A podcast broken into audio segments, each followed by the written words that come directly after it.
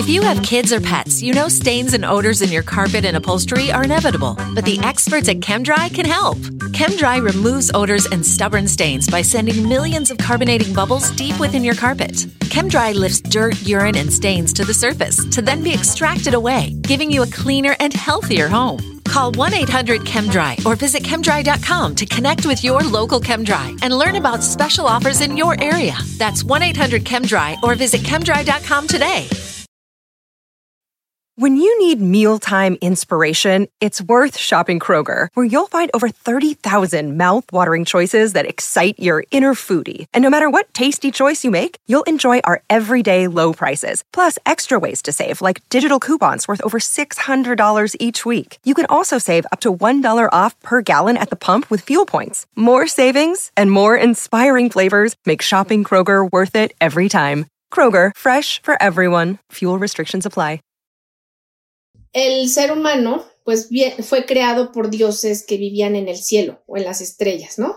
Entonces, muchos te dicen, ¿es coincidencia o no es coincidencia de que haya habido una intervención extraterrestre en la creación del hombre, dado que la evolución fue, eh, fue un periodo como rápido, podríamos decirlo, porque pues el hombre ya tiene una conformación ósea, una conformación física mm, lo más parecido a lo que somos nosotros, porque Adapa, bueno, llegó como a ser este prototipo perfecto que podía trabajar, reproducirse y no necesitar la tecnología de los planos superiores o llamándolo, llamándolo así de los Anunnaki. Hola infinitos, ¿cómo están? Estoy yo muy contenta por tener una invitada que ya pues prácticamente es una invitada de la casa. Ella es Georgette Rivera y ya sabemos quién es, todos lo sabemos, es la doctora Georgette Rivera, es especialista en muchos temas, entre ellos eh, la podomancia, pero también en este tema en el que vamos a hablar hoy, que nos interesa mucho, que tiene que ver con los orígenes de, de los seres humanos y quiénes son los famosos Anunnaki. Y a propósito ahora de todo este evento que está sucediendo en el mundo con este, los ovnis y todo lo que está pasando. Creo que es un tema súper interesante que podemos explorar con Georgette. Georgette, bienvenida a Infinitos, ¿cómo estás?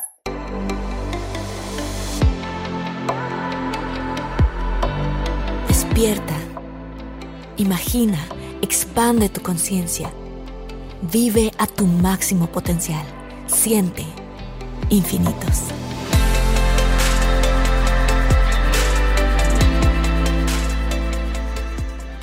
Hola Martita, ¿cómo estás? Pues la verdad es que muy contenta. Siempre que estoy contigo en Infinitos me encanta porque los temas, además de apasionantes y que tú tienes una vasta y bueno, un vasto conocimiento sobre tantas cosas, eh, es mucho más lindo poderlo hablar, ¿no? Desde una mente súper abierta y sobre todo, como lo dices, que han pasado estos fenómenos, eh, pues digámoslo así, de ufología, alienígenas, que han sorprendido al mundo en muchos lugares. Entonces, bueno, pues creo que es maravilloso poder eh, conectar con esto que a veces no, no se escucha tanto, o sea, se sabe, pero como que de alguna manera todavía sigue entre esta cortina de humo, ¿no?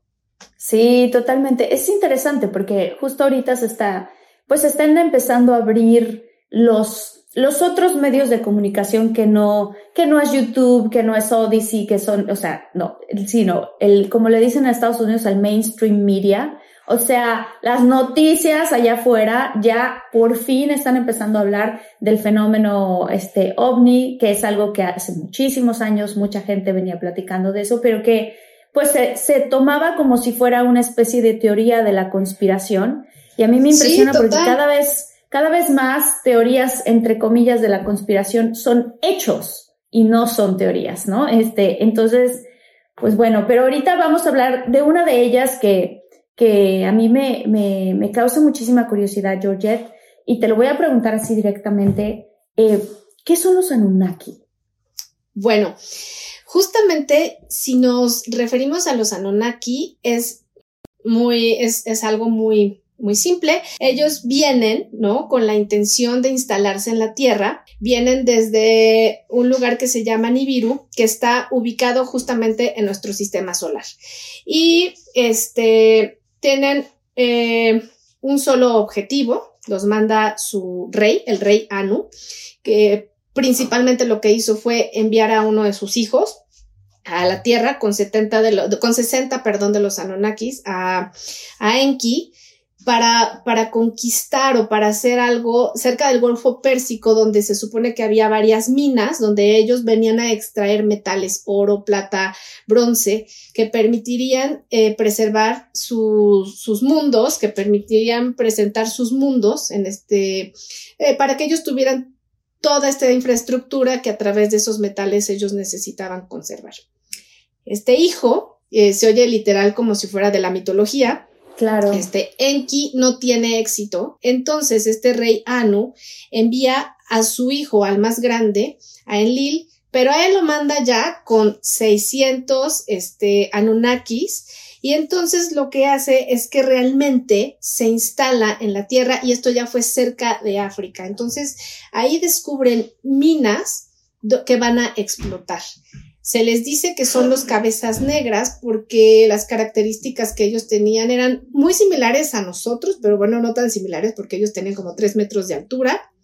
Mm. Eran barbados, muy blancos y tenían este como la como que la barba de candado que es hasta donde se sabe, ¿no? Y la cabeza negra, que era, podría ser como entre rizada y a lo mejor como un, eh, no sé si has visto estas imágenes eh, griegas donde se les hacían rizos, ¿no? A estas ah, estatuas, así, o sea, era como el, chino muy pegado a la cabeza, entonces por eso se les decía cabezas, cabezas negras, ¿no? Entonces su principal eh, motivo de estar aquí era extraer justamente oro para la sobrevivencia de ellos en, en.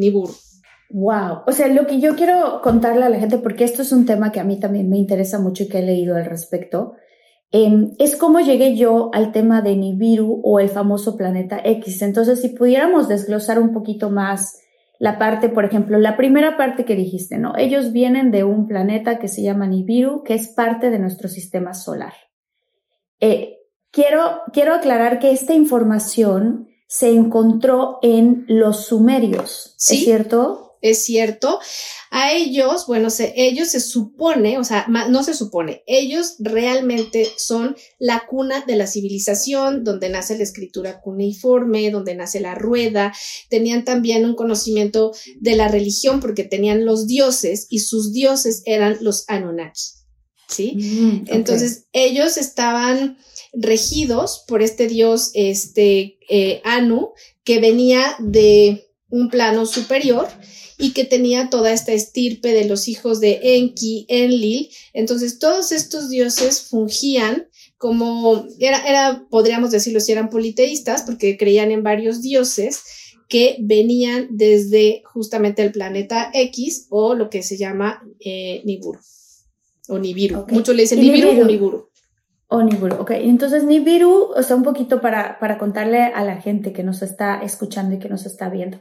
Nosotros sabemos que nuestro sistema solar, a como nos lo enseñan en la escuela, está Mercurio, Venus, Tierra, Marte, Júpiter, Saturno, Urano, Neptuno y Plutón. Y Plutón. Pero resulta que, em, que normalmente los sistemas solares no consisten solamente de tener un solo sol. Los sistemas solares normalmente tienen soles gemelos. Y estos soles, por la fuerza de, de gravedad y, ¿no? y todo esto de rotación y traslación, gravitación, giran uno alrededor del otro, pero estamos hablando de unos espacios gigantescos, porque estamos hablando de tal cual, ¿no? O sea, en este caso el sistema solar y pues en la galaxia. Entonces siempre se preguntó la gente, bueno, ¿dónde está la pareja de nuestro Sol? ¿Dónde está ese otro sistema solar que de cierta manera este, eh, rota em, o se traslada a la par con nuestro sistema. Y entonces descubrieron, a, descubrieron en, los, en los sumerios, que es una civilización, como lo dices tú, Georgette, que ellos sabían mucho de las estrellas, ¿cierto? Totalmente.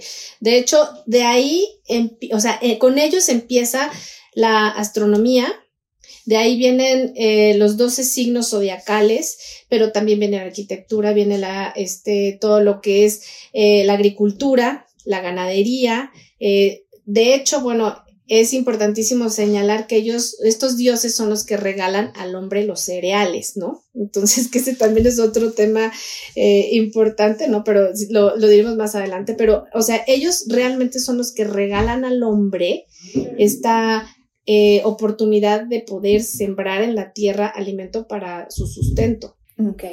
Y entonces los arqueólogos encuentran unos, unos, este, vestigios arqueológicos que son como una especie de rodillos muy interesantes en los sumerios, que cuando tú los ruedas sobre, imaginemos, plastilina, barro, lo que sea, lo que te queda impreso es... Eh, una inscripción. Exactamente. ¿No? Y ahí descubren que tienen acomodaditos bien todos los planetas del sistema solar, como nosotros lo sabemos, o sea, cosa que era demasiado avanzada, como una civilización de hace tantos este, miles de años tenga esta información. Se empezaron a preguntar porque además cuando miden la distancia entre los planetas se dan cuenta que es efectivamente las que ellos ponen ahí en sus inscripciones, es efectivamente la distancia de los planetas. y encuentran un planeta extra.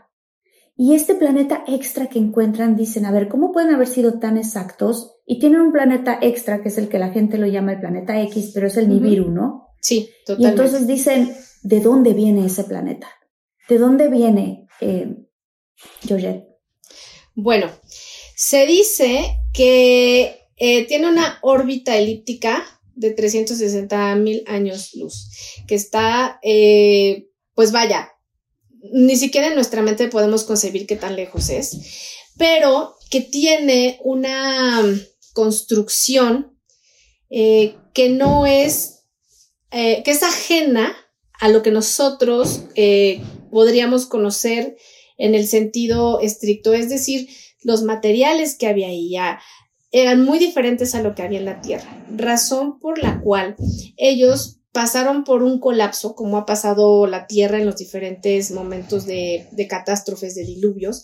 Entonces ellos se vieron obligados en este planeta a ir a buscar recursos que les permitieran que pudiera seguir habiendo, vamos a decirlo así, el material suficiente para que ellos eh, tuvieran vida. Entonces, eh, sus capacidades, ah, bueno, tenían otra cosa que nosotros no tenemos.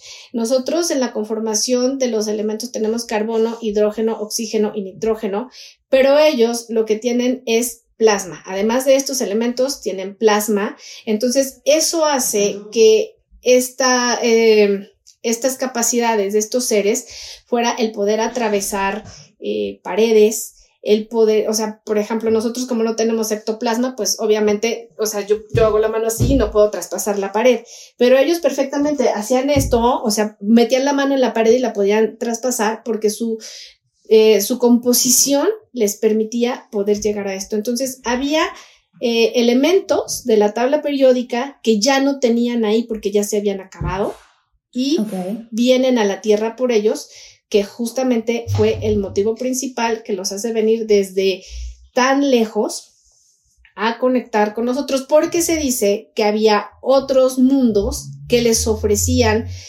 los elementos más o menos iguales, pero no tenían la conformación de lo nuestro. Y también es importante mencionar que esto sucede más o menos en el cuaternario. Y en el cuaternario todavía no aparecía el hombre como tal. Había, sí, una vasta eh, vegetación y también había, pues, eh, flora y fauna, pero todavía no se llegaba a lo que nosotros conocemos como lo que es el Homo erectus. Y ahí está lo mm. interesante porque ellos van a crear esta raza. O sea, entonces ellos vienen en búsqueda de recursos, se trasladan en este planeta, el planeta X, que pasa, su órbita pasa cada 350 y pico mil años cerca de nuestro sistema solar. 360, exacto. Ah, 360. Y entonces, este, ¿y qué elementos, de los elementos más principales, cuáles son los que ellos estaban buscando? Oro, plata, y posiblemente eh, algún otro que les ayudara a permitir su subsistencia allá.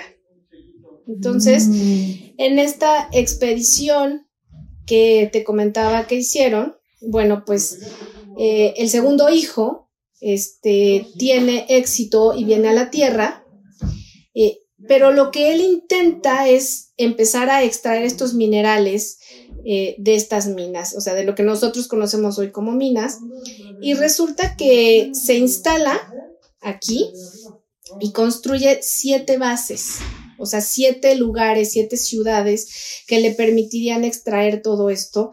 Pero ¿qué pasa? Pues que sabemos nosotros que el tema de la minería es muy complicado porque hay socavones, porque hay túneles, porque ah, son altas temperaturas las que están dentro de, la tierra. Y entonces estos Anunnaki se quejan con el rey y le dicen, no, la verdad es que está terrible que nosotros podamos hacer esto porque además de que es muy difícil, es un esfuerzo físico sumamente complicado, eh, nos rehusamos a hacerlo. O sea, sinceramente no es un trabajo para nosotros. Entonces, aquí viene algo súper importante y es que justamente Enki, que es a quien se le conoce como el Señor de la Tierra, y es este hijo que viene primero y que fracasa en la misión, este, pues propone eh, que se haga un patrón de, de un ser que justamente eh, ya no iba a estar eh, quejándose de este grado de explotación, ¿no? O sea, al trabajar las minas. Y entonces lo que hace es que él toma eh, a, un prototipo llamado Lulu, o sea, y toma a, que va a ser un trabajador primitivo que iba a trabajar en las minas y para ello toma a los primates y les agrega el ADN de su raza. Entonces toma uno de los primates, les agrega el ADN de su raza y algunos otros seres pues eran una mezcla entre simios y también entre la fauna local. Entonces, esto hace que por eso en algunas culturas se vean cierto tipo de relieves, sobre todo en los lugares donde predominan las pirámides, que haya, eh, por ejemplo, eh, figuras zoomorfas, que es mitad hombre, mitad, mitad animal, cabeza, cabeza de animal y cuerpo de hombre, o viceversa. Entonces, pues se logró este prototipo capaz de hacer eh, que lo que sus creadores le ordenaban, pues fuera llevado a cabo. Y estos son los que se conocen como los primeros homínidos o lo que nos enseñan en la escuela como justamente pues el, el Homo erectus, pero se dan cuenta de que eran demasiado torpes, o sea, no tenían como esta capacidad de poder, o sea, seguían órdenes, pero no podían, vamos a decirlo de alguna manera. No pensaban bien. Sí, no, digerían la información. Ok. Entonces, para realizar estos trabajos tan complejos, pues Enki creó a otro prototipo, al que le llamó Adapa, que era el hombre modelo que era un ser con fuerza y capacidad y que tenía esto que los otros no tenían, la capacidad de reproducirse por su cuenta sin necesidad de utilizar la ciencia de los Anunnaki. Entonces, así, así se le dio vida al ser humano y Adapa fue considerado, considerado, perdóname, justamente el primero de los siete sabios de Mesopotamia, o sea, y era un hombre que tenía cola de pez. Este Adapa tiene una similitud con el Adán bíblico y justamente pues la cultura babilónica, eh, gran parte de su civilización eh, lo, lo, toma todo este conocimiento que trae Adapa para aplicarlo a, a, este prototipo humano creado por Enki y se le representa como uno de los siete sabios, ¿no? Que pues además de enseñarle al hombre a hacer embarcaciones y de traer una curiosa estirpe de seres híbridos que integran el ADN este, de los Anunnaki, los primates y de alguna especie acuática, pues son los que sirven para transmitir el conocimiento aquí en la Tierra. A ver, tengo una pregunta con respecto a lo de, la, lo, de cola de pescado. O sea, en, los arqueólogos que han encontrado toda esta historia contada en, este, en los sumerios, ¿lo representan como una cola de pescado o físicamente tenía una cola pesosa, porque mi cabeza luego lo pensó, ¿y cómo caminaba? ¿Si viene de un primate, de dónde viene? ¿O es solamente una representación? Bueno, se dice que era solamente una representación en ese momento, porque no había vestigios, y vestigios me refiero como a la parte de la osamenta, pero en estas tablas que tú nos hablaste en un principio, sí venía representado eh, junto a la escritura cuneiforme estas figuras donde había un hombre con las características este, de, de como somos hoy en día, pero con una cola de pescado. Entonces, se supone que era como un híbrido que introdujo el lenguaje, la pesca, la hechura de embarcaciones y que de alguna manera este, después fue modificado, es decir, después se quedó sin cola, por decirlo de alguna manera. Sí, sí, o sea, fue como una hechura híbrida para lo que en ese momento se necesitaba, sobre todo porque se necesitaban muchas embarcaciones para transportar estos, estos metales que en alguna de estas ciudades tan importantes, en una de estas se, se, llega a hablar de que creaban lingotes, o sea, lingotes que se iban a, pues, a otro plano. Que al espacio. Ajá, al espacio. Y qué interesante se me hace esto porque, porque yo siempre me he preguntado y me he hecho la siguiente pregunta, o sea, ¿por qué todo el sistema económico mundial durante muchos años, ahora ya no, pero durante muchos años siempre se basó en oro. O sea, siempre dije, ¿cuáles estas ganas que tiene el ser humano de acumular oro? ¿Por qué el oro? Bueno, porque para empezar, eh, pues era puro, antes, este, digo, no, no antes, o sea, antes me refiero a siglos atrás, pues hay minas eh, que no son de aleación y minas de oro puro. En este caso, cuando ellos llegaron, no había una explotación en la tierra y antes de nosotros, pues el oro era puro. O sea, la única cuestión difícil era realmente el poder obtenerlo y sacarlo de ahí. Entonces, el oro puro, ¿qué les iba a traer? Larga vida. O sea, para ellos era, vamos a decirlo así, como una especie de alquimia que llevada hasta su planeta, hasta el lugar donde ellos vivían, además de funcionar como un combustible para poder elevar un, digámoslo así, un carro de fuego o una nave, pues iba a utilizarse en la preservación de lo que todas las culturas hasta hoy día quieren es el alargar el tiempo en cualquiera que sea el, este, el planeta o el lugar en el que viven, ¿no? Sí, también se me hace un punto interesante comentar que el oro es el, uno de los mejores conductores de electricidad. Entonces, para cualquier cosa que tenga que ver con tecnología y todo ese tipo de cosas, este, pues el oro es súper, súper importante. Ok, entonces viene eh, eh, Adapa y Adapa logra liderar a estos seres humanos creados genéticamente. Sí. ¿Y qué pasa después? Pues se vuelve su prototipo y aquí lo que sucede es que justamente eh, el, el, ser humano pues bien, fue creado por dioses que vivían en el cielo o en las estrellas, ¿no?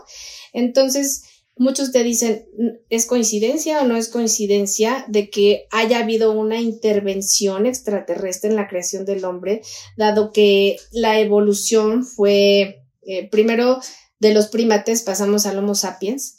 Entonces, eh, fue un periodo como rápido, podríamos decirlo, porque pues si lo vemos en términos generales el día de hoy, incluso eh, que, que, se dice, ¿no? Que el, el dedo meñique conforme la civilización avance ya no va a existir, ¿no? O algunas otras cosas, este, que el cuerpo humano ha ido modificando. Entonces, justamente cuando esto sucede, el hombre ya tiene una conformación ósea, una conformación física mm, lo más parecido a lo que somos nosotros, porque Adapa, bueno, llegó como a ser este prototipo perfecto que podía trabajar, reproducirse y no necesitar la tecnología de los planos superiores o llamándolo así de los Anunnaki. Entonces, ¿qué hace Adapa? Empieza a hacer que las ciudades eh, más importantes que eran siete, ahorita te digo, era Eridu, Laisa, Nippur, eh, eh, ahorita te digo la otra, Lille y no, Bactivira y Larak, estas ciudades se convierten en bases espaciales. Entonces, en realidad, se levantó una base de operaciones donde se coordinaba, eh, punto número uno, pues la, colonización de los Anunnaki aquí y para monitorear todos los viajes de su planeta al nuestro, entonces donde realmente pues eran bases de aterrizaje y despegue, ¿no? Estoy impresionada con lo que estás contando, Georgette, porque o sea, de pronto pienso, pues, o sea, pues literalmente en el libro de Génesis de la Biblia y digo, a ver, ¿dónde está este tema con Adán? ¿Dónde está este tema con Eva? Eh, eh, ¿No? O sea, ¿está relacionado con eso o no? O sea, se, me vienen como muchas preguntas a la cabeza de, de decir, claro, hay, un, hay una gran cantidad de información que nosotros no sabemos y que, y que se han ido heredando estas historias de civilización en civilización en civilización. Eh, hasta la civilización, hasta la civilización, hasta la cultura judeocristiana, en donde se sigue contando pues la historia de la creación y la historia, después hablemos ahorita de lo del diluvio, ¿no? Pero entonces, ¿qué pasa? O sea, están todas estas bases funcionando, mandando estas naves espaciales con todo el oro recolectado y básicamente lo que yo estoy entendiendo es que los humanos en ese momento somos esclavos de esta civilización. Totalmente. Eh, así como se cuenta que aquí, ¿no? En México y en Latinoamérica salió gran cantidad de oro y plata en algún momento para hacer construcciones en Europa. Bueno, pues así pasaba en ese momento, pero el oro y la plata se iban, o sea, al lugar que los Anunnaki tenían eh, destinado para seguir justamente con su con su vida. Entonces nosotros pues estábamos como al servicio de ellos, ¿no? ¿Y qué pasó? Pues que esto se volvió en un espacio puerto, es decir, eh, Sipar fue la ciudad eh, eh, donde estaba el Tribunal Supremo de, de, Sumeria, y ahí se construyó una base espacial, como te decía, para despegue y aterrizaje, y se, se le veneraba justamente al hijo de Enlil, porque pues él le vino a ayudar a los humanos a, poder sobrevivir, ¿no? O sea, les dio como la manera de poder conservar su estancia en este plano. Entonces, eh, se dice que en esta ciudad había un objeto al que se le llamaba Apin, que es cónico, era muy parecido a una torre y podía tratarse justamente como de un cohete espacial. Entonces, ahí también se dice que veían una esfera dorada o una cabina de mando a la que se le llamaba Alismarati, que era un impulsor, que es como si fuera un eyector que de lo que ahora pues me imagino que tiene justamente un cohete que hacía ir a los navíos, ¿no? Entonces, y ahí mm. se descubrió también que eh, esta ciudad, eh, su nombre, o sea, lo que significa era ave. Entonces le llamaban ave porque dicen que lo más seguro es que era que las naves venían este, hacer su nido. Es decir, ahí justamente las naves este, regresaban, por eso se le llamaba ciudad ave. Entonces, las grandes cantidades de estos metales pues llegaban justamente hasta Nibiru o Niburu y los, los arqueólogos, fíjate, justamente al excavar en Irak, vieron una, estos relieves y unas planicies que los dioses sumerios eh, justamente dejaron ahí, porque eran como unas eh, planicies donde decían, ¿y para qué ocupaban esto? O sea, no, no tiene como sentido. plataformas? Claro, como si estuvieras en un aeropuerto. Y esto fue a principios del siglo XX que los, los arqueólogos lo descubrieron. Y de hecho, pues se dice, o sea, lo que dice la arqueología moderna es que evidente para cada cultura, pues va a haber un mito de la creación, ¿no? O sea, va a haber un, un, una cosa que ellos te cuentan, historias que son, pueden ser hechos basados en referencias, eh, pues no sé, de los hombres antiguos. Sin embargo, este, esto nos lleva a, a algo, ¿no? Que en este momento, en esas ciudades, en esas siete ciudades importantes, pues vino una, una hecatombe. Y eh, vamos a recordar. que es una hecatombe? Eh, un desastre natural, eh, donde, como era de esperarse, pues los hijos de, de, de este dios Anu, Enlil y Enki, no se llevaban bien. Esto nos recuerda a otros dos hermanos que tuvieron problemas, que fueron Caín y Abel, ¿no? O sea, refiriéndonos a estos eh, mitos o estas historias de la creación, esto ya en, en, este, en el Antiguo Testamento, pues bueno, Enlil y Enki no se llevaban bien, entonces eh, Enlil quería exterminar al hombre, este, lo tenían muy enojado y entonces crea eh, un diluvio. ¿No? Utilizando eh, todos sus poderes hasta llegar al punto de querer, pues, eh, terminar con el hombre como tal. Pero bueno, eh, resulta que esto no sucede y evidentemente, este, cuando viene este catombe, muchos de estos Anunnaki se van en estas, pues en estos vehículos cónicos y regresan a su lugar. No obstante, pues se dan cuenta que eh, algunos de ellos quieren regresar a ver qué pasó y se dan cuenta que ni toda la fauna este murió, que también hay otros eh, seres humanos que este, tampoco les pasó absolutamente nada, sino que se hicieron más resistentes. Y entonces pues vienen como a hacer un nuevo pacto después del diluvio. Y esta historia tiene que ver total y absolutamente con este diluvio que eh, sucede en la época de Noah, nada más pues que es diferente porque en la época de Noah, en el Antiguo Testamento, es porque el hombre endurecido de su corazón y a través del abuso y del poder que, este, que ejerció sobre los demás, pues Dios les envía esta situación del diluvio, pero aquí en realidad se dice que fue porque Enki pues no, no quería a, los humanos, ¿no? Entonces eh, esto fue como una manera de quitarlos del plano terrenal, pero en realidad pues no, no lo pudo, no lo pudo hacer porque los, no, los Anunnaki regresaron y se dieron cuenta de que el hombre y de que sus animales no habían desaparecido, entonces decidieron olvidar pues este tipo de mm, acciones e intenciones eh, anteriores.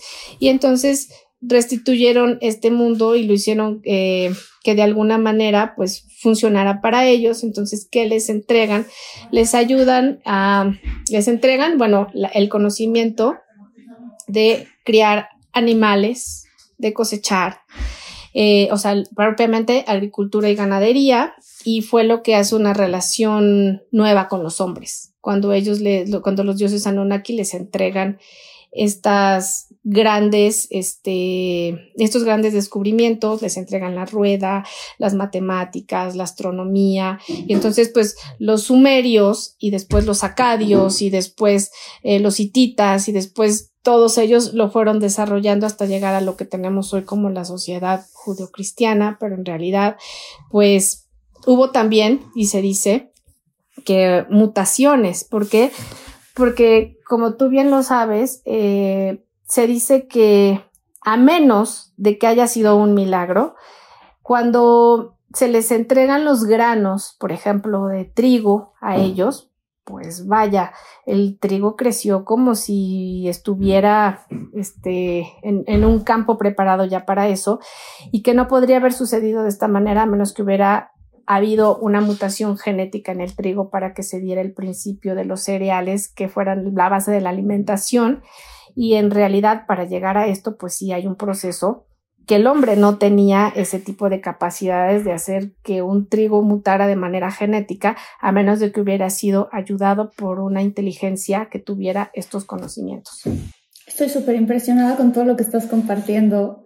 Eh, hay muchas cosas que algunas de ellas yo ya sabía, pero otras no. Entonces estoy, estoy realmente impactada con esto porque eh, fíjense que les quiero recomendar una serie en donde toca un poco este tema que se llama Ancient Apocalypse, que es una, este, no, Apocalypse, no sé cómo le habrán puesto en español, pero está en Netflix. Ancient Apocalypse, o sea, el Apocalipsis, eh, ¿cómo sería? Antiguo, ¿no? Antiguo. Antiguo. Antiguo eh, sí, el apocalipsis del antiguo, cataclismo, hecatombe. Eh, sí, el, Apocalipsis antiguo y es este, está hecho por un, em, un, una persona que es un arqueólogo empírico, ahorita les digo cómo se llama, se llama Graham Hancock. Este señor es muy famoso acá en Estados Unidos porque ha juntado un grupo muy grande de arqueólogos que, em, que dicen, ¿saben qué es que la arqueología como la conocemos y la historia que nos han contado de la humanidad los arqueólogos anteriores están incorrectos? Ahora tenemos más tecnología para poder investigar bien todos estos sitios como los que estás nombrando tú, Sumeria, este, Turquía, incluso México, eh, y poder descubrir qué pasó. O sea, qué hay, porque se dice que los humanos, dependiendo en qué cultura creciste, pero mucha gente cree que pues realmente llevamos aquí solamente 8000 años.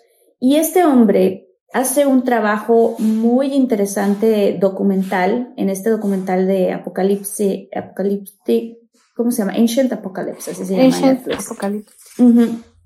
En donde él se va a diferentes, este, Graham se va a diferentes lugares, como por ejemplo a Turquía, a explorar una zona que se llama Derinkuyu, eh, se va a un lugar interesante en, en Ohio a explorar también, se va a México, a las pirámides de Cholula y descubre eh, con los arqueólogos que las pirámides de Cholula llevan realmente más de 12.000 años aquí. Y todos estos otros lugares que él menciona, incluyendo Egipto, o sea, muchos lugares llevan más de 12.000 años aquí. Entonces dice, bueno, si los humanos se supone que este, tenemos en teoría menos de 8.000, 9.000 años, ¿por qué existen estos vestigios y estas cosas de estas civilizaciones tan antiguas? Entonces, hay un debate súper fuerte entre los arqueólogos, porque los arqueólogos de la vieja ola, digámoslo así, pues no quieren admitir sus errores, o sea, no quieren admitir, nos equivocamos y la historia como se ha contado de la humanidad no es exactamente como se cuenta,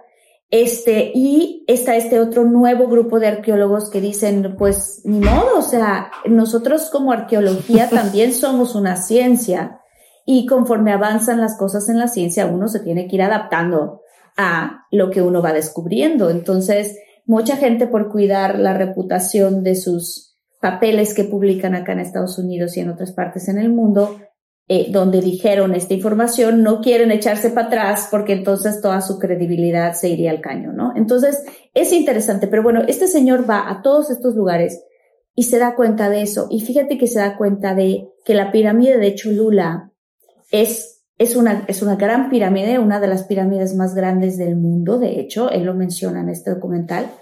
Eh, dije de las más grandes del mundo, no sé si sea la más grande, pero que él encuentra eh, estos arqueólogos encuentran que detrás, o sea, que es una pirámide que se hizo y que encima se hizo otra pirámide y que encima se hizo otra pirámide y que encima se hizo otra pirámide. O sea, que llegaron varias civilizaciones anteriores que encontraron la pirámide original y sobre ella construyeron más. Entonces, que cuando se van al centro de las rocas de la primera pirámide, ¿no? Como estas muñequitas rusas, ¿no? Que metes una dentro de otra. Como las matrioshkas.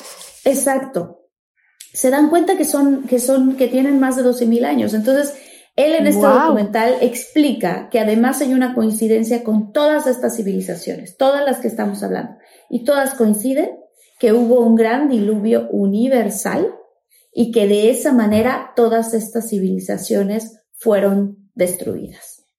Entonces, se me hace interesantísimo y lo junto con lo que tú nos estás compartiendo, Georgette, porque digo, wow, o sea, esta historia de los sumerios, de los Anunnaki, eh, que en algún momento se enojaron quizás por la desobediencia de los, de los seres humanos, el, el otro hermano, y decidió destruir a la civilización, qué interesante sería que el otro hermano dijera, bueno, yo no quiero que los destruyas, hermanos, ¿no? No lo quiero que los destruyas, entonces les voy a dar una clave de cómo construir una embarcación y de cómo juntar toda la genética de todos los animales para que esto no esté, o sea, como que de pronto se me vino a la mente que quizás no era realmente un arca en donde meten a cada animal, sino a lo mejor el arca es una nave y a lo mejor estos, ¿no? Son pequeñas pruebas genéticas. Yo estoy especulando, obviamente, no estoy diciendo que esto sea así, pero si estamos hablando de tecnologías y de naves, pues no sería raro, ¿no? No, lo que estás diciendo es totalmente cierto y claro, porque de hecho, eh, justamente eh, se les pide, se les pide que hagan eh, una embarcación donde pudieran tener todos los recursos para sobrevivir. Entonces, bueno, pues aquí se descubre justamente que se dice que si este, que si los, cereales eran un regalo de los dioses, pues entonces, como te decía, ocurrió un milagro. ¿Por qué? Porque entonces, de alguna manera, pues esta mutación genética que tuvo el, el, trigo sorprende porque el proceso fue considerado eh, algo tan milagroso por la rapidez con la que se dio. Incluso hubo también una domesticación no solamente de los cereales, o sea, lo que antes era un jabalí en ese momento, pues hoy es un cerdo, lo que antes era este pues un tigre dientes de sable este terminó siendo un tigre entonces sí hubo una mutación y lo que pasa es que a través de esta eh, domesticación pues se sugiere, ¿verdad? No vamos a decir que, que, fue así, pero se sugiere que intervino una manipulación de, de los Anunnaki porque ellos tenían esa tecnología. Entonces, eh, justamente pues se les pidió hacer esta, esta, este barco, esta embarcación donde se supone que se iban a salvar y este y pues de alguna manera esto nos lleva a a lo que tú acabas de decir, al diluvio de Noé, y nos lleva no solamente a eso, sino a otras historias de las mitologías de, otra, de otros pueblos que han pasado por lo mismo, ¿no? Eh, pero pues en realidad el vestigio más importante es que existen estas pruebas y que todavía las tenemos en México y en Egipto, los, los llamados sigurats, que son las pirámides, que en realidad pues eran templos piramidales donde los encuentras en Egipto, en Asia, en Sudamérica. Y entonces, ¿qué pasaba con estas pirámides? Pues que en realidad, eh, si nos preguntamos, pues, eh, qué, qué bien, qué bonito, se ve muy bello desde arriba el paisaje, pero en realidad eran puntos de conexión con, eh, eran portales, eran portales de, de, pues sí, dimensionales, eran portales donde se conectaba con los dioses. Evidentemente esto pues se escucha como algo muy mágico, místico, pero en realidad los únicos que podían estar arriba eran los sacerdotes y sacerdotes entendidos no como alguien que manejara una religión, sino el intermediario entre los dioses Anunnaki, entre los hombres, era como alguien muy especial porque podía mantener la comunicación con el pueblo, con la parte silvestre, vamos a decirlo así, de, de, de, de la gente, y tenía esa conexión también con los dioses. Entonces, al final, pues eran, eh, muchos le hablan de que las pirámides eh, podían eh, figurar, ¿no? Entre comillas, como una torre de control, ¿no? Eh, ya vamos para allá, este, ¿no? O sea, eran como torres de control y que evidentemente en estos figurats, en estas construcciones rectangulares o escalonadas, ovales o cuadradas, porque hay, cuatro, pues siempre vemos, ¿no? O sea, todos los que hemos estado frente a una pirámide, pues donde empieza la pirámide de, de, de cuatro lados, ¿no? Pero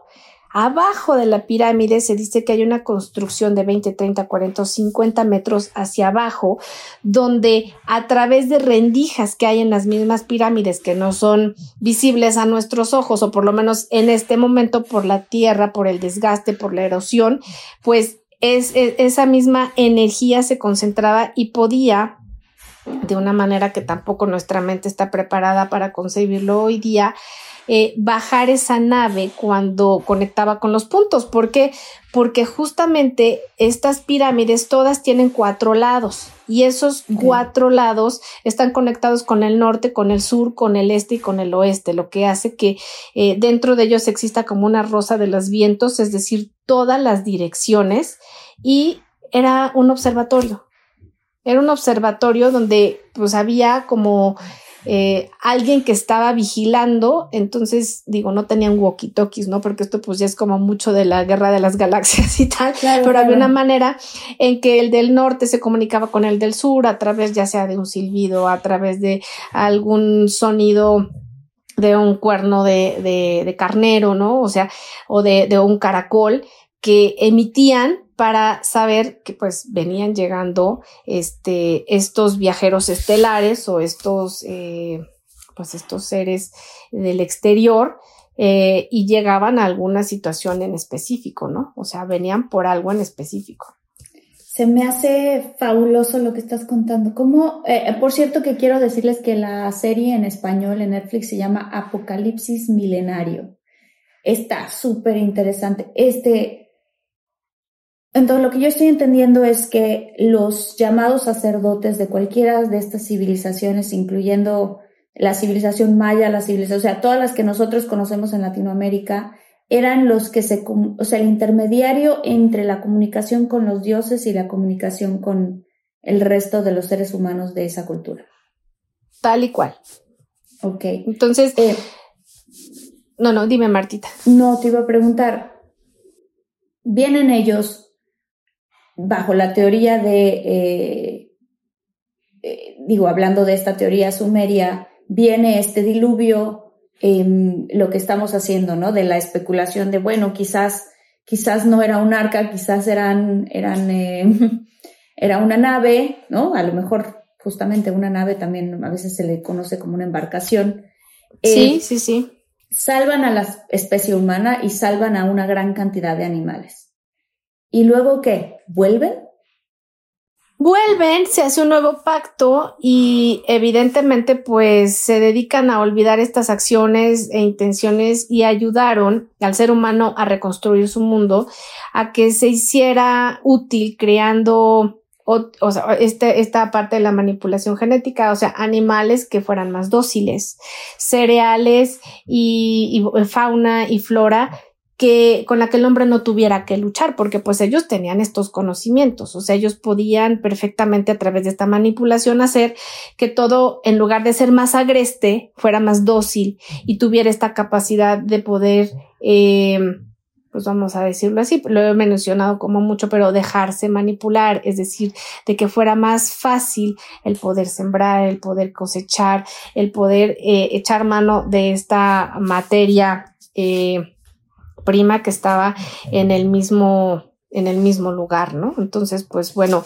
además de eso, ¿qué hicieron ellos después de esto? Bueno, pues eh, fíjate que es curioso porque ellos les dieron a los hombres eh, tantos conocimientos que ahí en, en Sumeria se encuentran el primer almanaque, mm. eh, se encuentra el primer tratado de farmacia, o sea, de, nada más que, por ejemplo, en estas, justamente en estas tablillas que tú dices, no se pudo reconstruir al 100%. Hay partes que no, no fueron capaces de poder rescatar eh, eh, íntegras.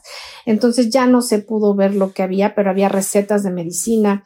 Eh, les dan también todo lo que es el tema de, arquitectura, los hacen que puedan hacer construcciones eh, que les ayudaran a, vivir dentro de ellos, ¿no? Y justamente pues aquí es lo que acabamos de decir, que se elige a ciertos reyes para que fueran un vínculo entre ellos y los seres humanos. Y entonces pues bueno, de alguna manera pues los reyes eran un, un híbrido.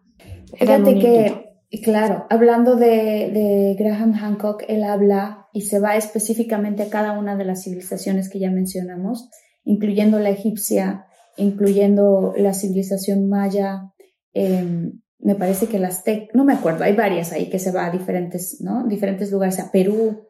Em, y él explica lo que tú estás contando, o sea, él explica cómo es que todas estas civilizaciones también tienen un punto en el que estos dioses llegaron a enseñarle a la gente cómo sembrar, cómo curarse, cómo, eh, eh, ¿no? Desde agricultura hasta ganadería, hasta la organización de las ciudades y todo.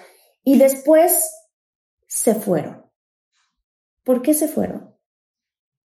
Y sobre todo esta pregunta que se me hace muy interesante, ¿van a volver? Ok.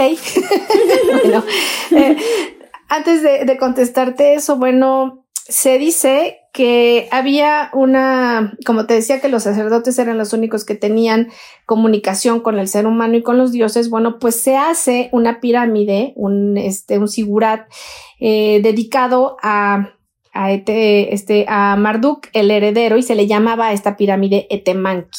Entonces, unos dicen que era de siete pisos, otros dicen que era de nueve, lo correspondiente a 91 metros o 80 metros, pero aquí se ocupó tanto personal, tanto personal humano, tanta fuerza humana que había, no tienes idea cuántas personas de diferentes lugares, de diferentes comunidades. Entonces, aquí viene un hecho que coincide justamente eh, con la torre de Babel. De, los mm. hebreos. Se dice que se hace esta torre donde vienen tantas personas a trabajar, unos hablaban una lengua, otros hablaban otra, no se entendían, había una situación caótica. Entonces, realmente, este, la hechura de este templo era para observar las estrellas. O sea, era para que ellos supieran de dónde venían, o sea, cuando venían estos seres de las estrellas. Y como te decía, pues cada esquina estaba alineada a los puntos cardinales, pero en realidad era un mapa interestelar.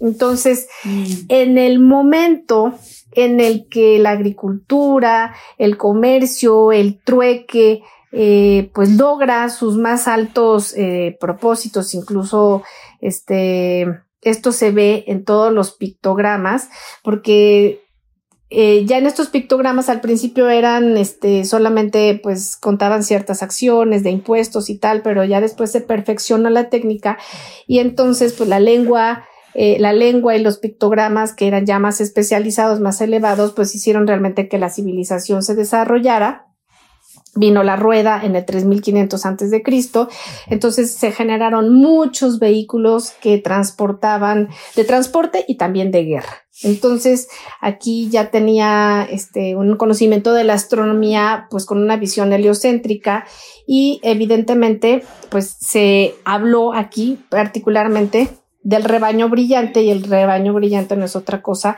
que este el signo del zodiaco entonces que, se veía configurado en las estrellas. Y bueno, pues ya te digo, terminan con todo esto, que fue justamente que la arquitectura, la medicina y todo pasó a, urbanizar la vida del ser humano, pues vino la decadencia de Sumeria.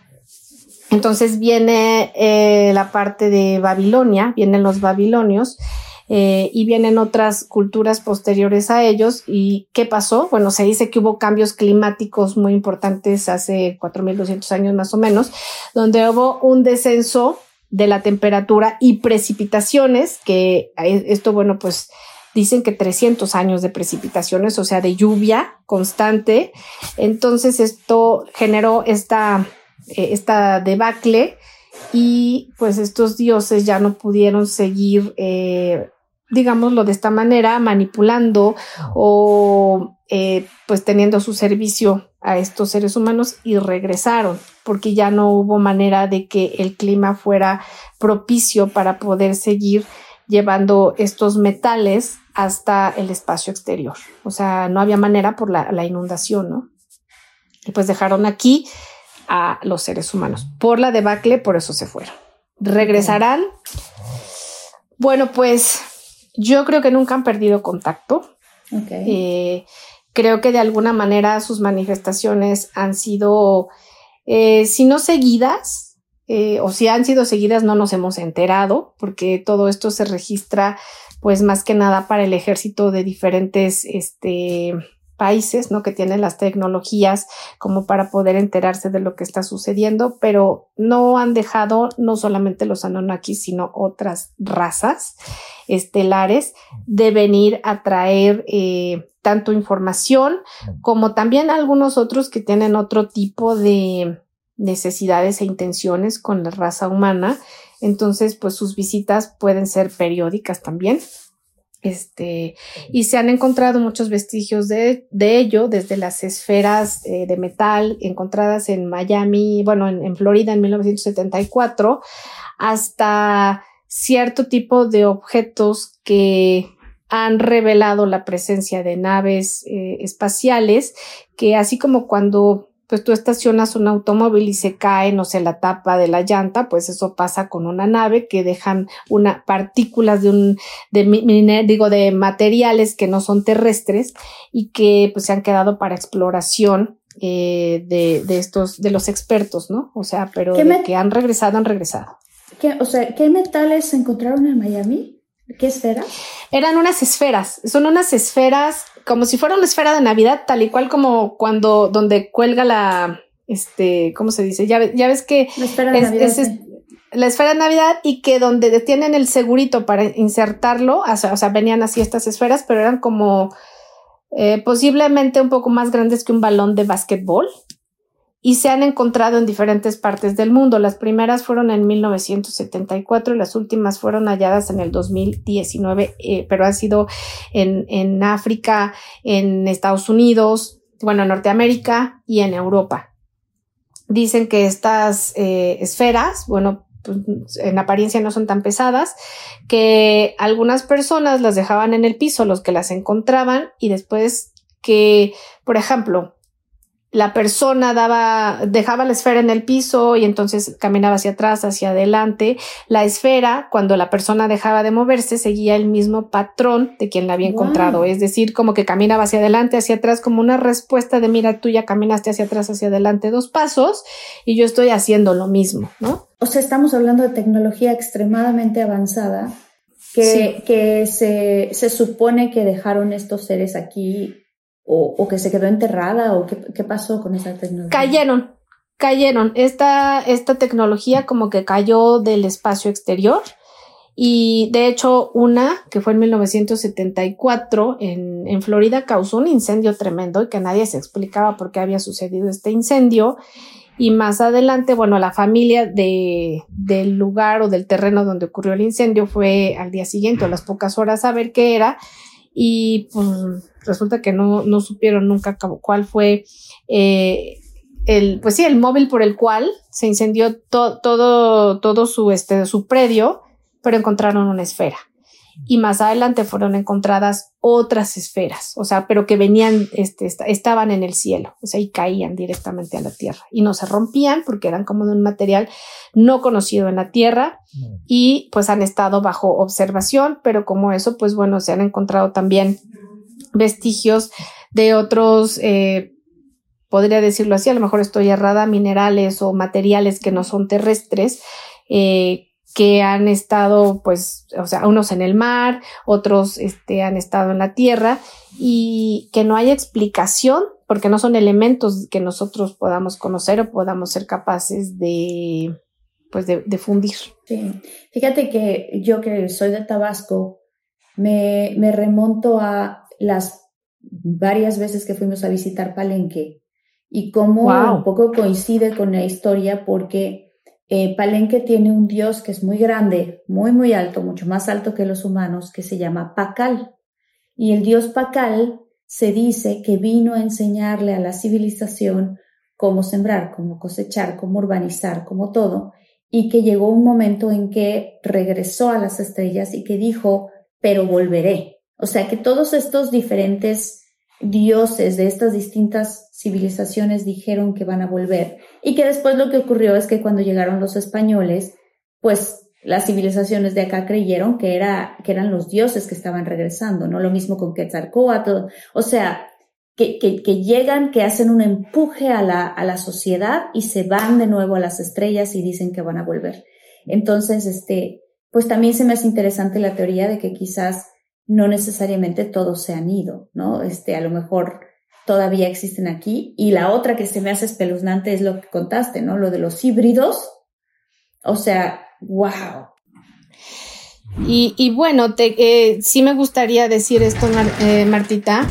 Eh, estos híbridos, que de alguna manera está como también muy velada esta información, porque se dice que estos híbridos eh, que es a lo que en realidad en el libro de Knox se les llama gigantes, tuvieron eh, pues acercamiento íntimo con este, con los hombres y de ahí vinieron otro tipo de razas no positivas, eh, por ejemplo, que es pues lo que de alguna manera se conoce este como estos seres que vinieron a perturbar completamente a, a, la especie humana, ¿no? O sea, estos híbridos, pues en realidad se les conoce de diferentes, los cabezas negras, pero que pues eh, si hablamos del Antiguo Testamento, pues estaríamos hablando de los nefilim, y eso pues ya la verdad nos da para hablar de otro, otra serie de ¡Ah! seres que están conectados a los pleyadianos, a los, a los hombres de, de, negro, a los, este, a los lemurianos, o sea, son así como, como hay, pues no sé, hay neozelandeses y hay australianos y hay mexicanos, pues hay muchas razas arriba y todas tienen finalidades específicas diferentes, ¿no? Pero eso ya viene con otro tipo de origen, sí. Con sí, otro origen y con otro, otro episodio que tenemos que hacer de exactamente, eso. Exactamente, sí. Wow, es que hay tanto que ir, este, ¿cómo se dice? Destapando de todo esto. Sí. Y, y evidentemente también eh, le decimos a la gente, hagan su investigación. O sea, nosotros Totalmente. estamos platicando de cosas que hemos visto. En este caso, yo compartí lo del documental este que, que, que vi, que creo que es importante. Georgette con toda su sabiduría. Este, es importante que hagas también tú tu propia investigación para que hagas también tu propio juicio. Y, y este, y pues bueno, muchas de estas cosas suenan como si fuera ciencia ficción, pero hay tantas cosas en donde la ciencia alcanza a la ficción y después nos vamos dando cuenta que no era ciencia ficción, sino que se va convirtiendo en ciencia, como lo que está pasando con la, con la física cuántica. Entonces, es muy interesante, muy interesante. Georgette, por favor, cuéntanos algo que quieras promocionar, algo que quieras platicar, cuéntanos de tus redes sociales, haz este tu espacio para que todos los eh, todos los de la comunidad de infinitos te sigan, te busquen, puedan tener consultas contigo. Georgette es maravillosa haciendo esta, eh, eh, esto que se llama podomancia, que es impresionante. Yo quedé impactada, Georgette, cuando me lo hiciste a mí, pero por favor, cuéntanos tú más de lo que tú quieras promocionar. Pues mira, lo que me gustaría, ya que me estás dando espacio para esto, es hablar de mi libro nuevo que va a hablar del origen de las enfermedades a nivel emocional y cómo se manifiestan en el cuerpo. Y el libro se llama Del dolor al amor. Ay, qué bonito, del dolor al amor.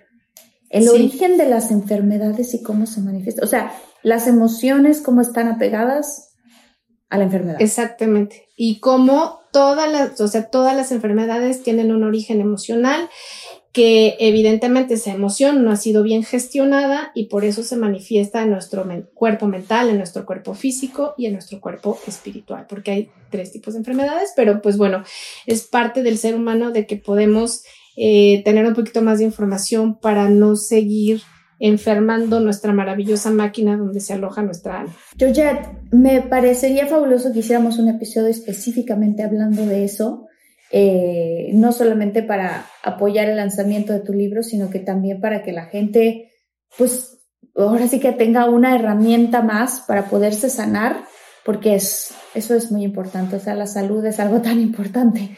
Sí, eh, claro que uh -huh. sí, Martita. Sí, buenísimo. Muchísimas gracias, Georgette. ¿Dónde te puede encontrar la gente, por favor, tus redes sociales? Pues me pueden encontrar este, en Instagram como Georgette Podomancia o en Facebook Georgette Rivera.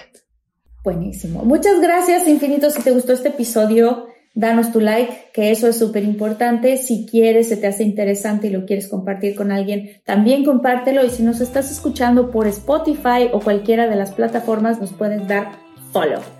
Muchas gracias, Georgette. Qué emocionante Gracias a ti, Martita. Qué no, al contrario, gracias a ti. Infinitos, nos vemos en el siguiente episodio. Los quiero mucho. Saludos especiales a Adriana Ruiz, a Alejandra Celaya, a Susi Salinas, a Norma Padilla y a Gaby Cárdenas, que son gente que está súper al pendiente de lo que está pasando con Infinitos. Y pues bueno, nos vemos en el siguiente episodio que está a un solo clic. Y nos vemos a la próxima. ¡Chao!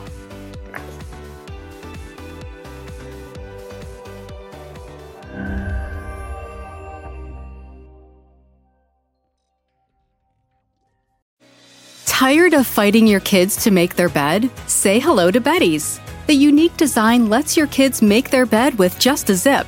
Our patented bedding includes everything you need a fitted sheet, top sheet, and comforter in one seamless piece that zips together.